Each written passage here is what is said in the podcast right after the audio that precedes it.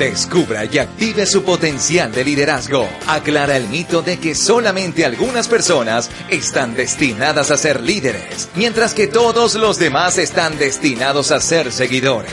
Usted puede llegar a convertirse en el líder que Dios dispuso que usted sea. Somos Liderazgo Sano. Liderazgo Sano. Con su amigo David Duarte.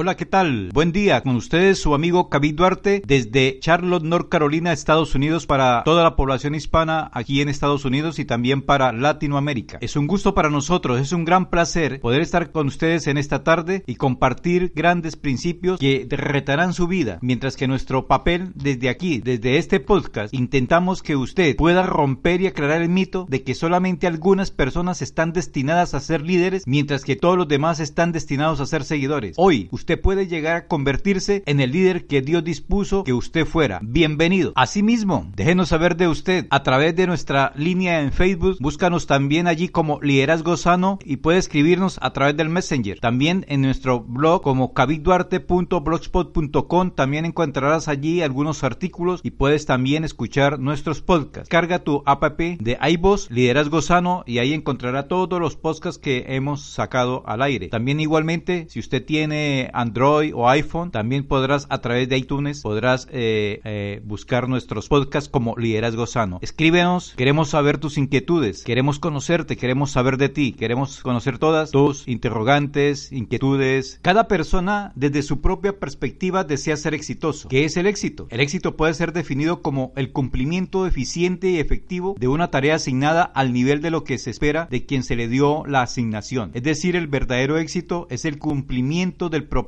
original. El éxito no es medido por lo que haya hecho comparado con lo que otros hayan hecho, sino en lo que usted haya hecho comparado con lo que debería haber hecho. Consecuentemente, la verdadera esencia de la efectividad es el cumplimiento exitoso de la correcta asignación o propósito. La efectividad no es hacer cosas correctas, sino es hacer la cosa correcta. Supongamos que yo contrato a alguien para limpiar mi casa y le pido que me lave los platos mientras hago un mandado. Después que me fui, él va a la cocina y empieza a limpiar el piso. Con gran intención densidad y energía fría, limpia y pule hasta que está inmaculadamente limpio y brillante. Complacido con su logro, sonríe al verse en el piso con gran orgullo personal. Cuando regreso, entro en la cocina y estoy profundamente impresionado y sorprendido por la excelente condición del piso de la cocina. No había visto ese brillo desde que primeramente construí la casa. Luego, quitando mi mirada del piso, me desmayé al ver los platos en la misma condición que estaban cuando me fui. Esta historia ilustra el principio de que es posible hacer una buena cosa sin hacer lo correcto. Vamos a pensar por un momento acerca de lo que son las medidas del éxito. Es necesario tener un medidor. Hemos aceptado con certeza las medidas de lo que constituye el éxito del liderazgo en varios campos. He aquí algunos ejemplos. En el caso del ejecutivo de industria, un medidor es la cantidad de productos producidos y vendidos. Para un vendedor, la medida de éxito es el logro o el excedente de metas y cuotas de venta. Para un político, su medida de éxito es la elección para el despacho o cargo al que se postuló. Para un líder de congregación religiosa, su medida de éxito está dado por la cantidad de miembros que asisten a la iglesia. Para un inversionista, el nivel de retorno sobre el dinero invertido. Para un atleta, su éxito es la cantidad de carreras ganadas o metas alcanzadas. Para un general, la cantidad de batallas ganadas. Y para un cirujano,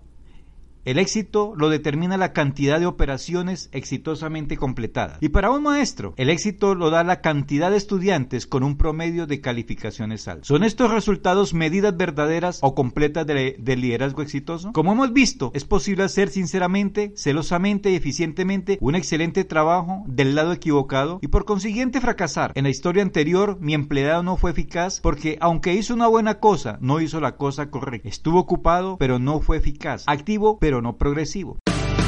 El verdadero liderazgo no es un método, no es una técnica, no es una ciencia, sino una actitud.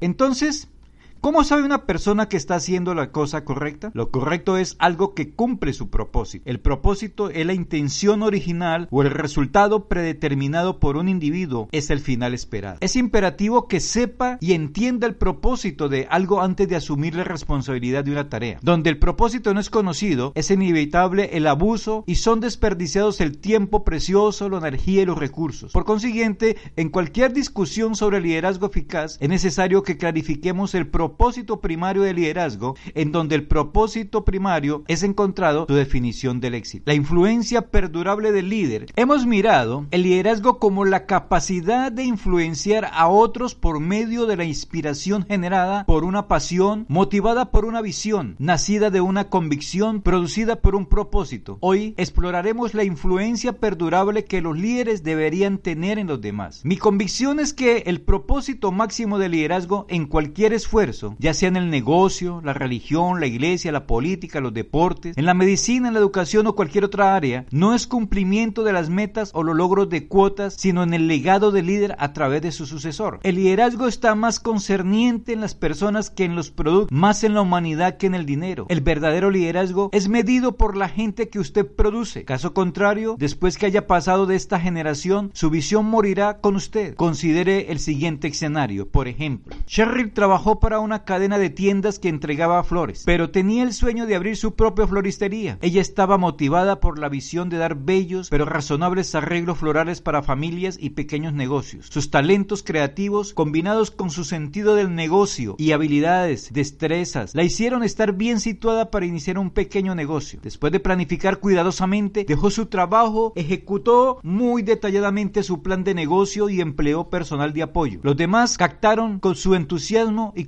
contrató a un equipo de gente joven deseosa de aprender de su experiencia y habilidades. Su negocio funcionó y creció, se sentía exitosa y realizada en su trabajo. Cheryl estaba tan decidida a perpetuar su sueño de cualquier manera que se mantenía en cada aspecto de la compañía, desde el detalle más pequeño hasta la decisión más importante. Aún después de 5 y luego 10 años, ella insistía en crear todos los diseños que los empleados simplemente hacían. Pocas de las ideas de ellos fueron aceptadas. Su equipo original de trabajadores ansiosos se volvió descontento por la falta de entrenamiento y responsabilidad. Cuando descubrieron que nunca realmente serían capaces de aprender el negocio, se fueron a buscar trabajo a otro lado. Esto golpeó los sentimientos de Cheryl, pero ella estaba decidida a contratar a otros para reemplazarlos. Realmente no podía entender el por qué había una constante rotación en su personal, pero ella disfrutaba al máximo, pero ella disfrutaba el éxito de su compañía aún mientras empleaba largas horas necesarias. El éxito de su compañía le dio la sensación de valor personal. Cuando finalmente llegó el momento para Cheryl se retirara, se dio cuenta que todos sus empleados eran recién salidos de la secundaria y no tenían conocimiento profundo de flores o destreza general del negocio. No tenía experiencia con el diseño de arreglos para ordenar suministros o contabilidad. Sus propios hijos se habían ido a otras ocupaciones porque tampoco tuvieron la oportunidad de aprender del negocio. Aunque Cherry trató de interesarlos, ya ellos tenían sus propias carreras. Ella no pudo encontrar a nadie más que compartiera su visión para la compañía y quisiera proseguir su alcance individualizado. Sus potenciales compradores todos querían una franquicia de cadena de tienda que usara arreglos de flores predeterminados. Al final ella vendió su tienda a un comprador que quería usar la fachada, el equipo y los materiales para expandir su propia gran franquicia. Para Cheryl, el trabajo de su vida fue perdido en el momento que cerró la venta. Cheryl quería crear un negocio exitoso que pudiera perdurar más allá de su vida, pero no se dio cuenta que para perpetuar la visión, los líderes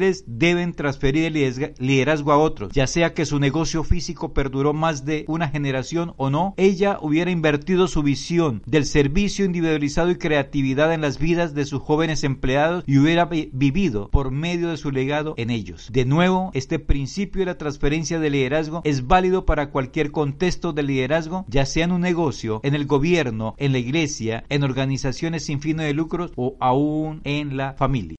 Recuerda, recuerda. Sé fuerte y valiente.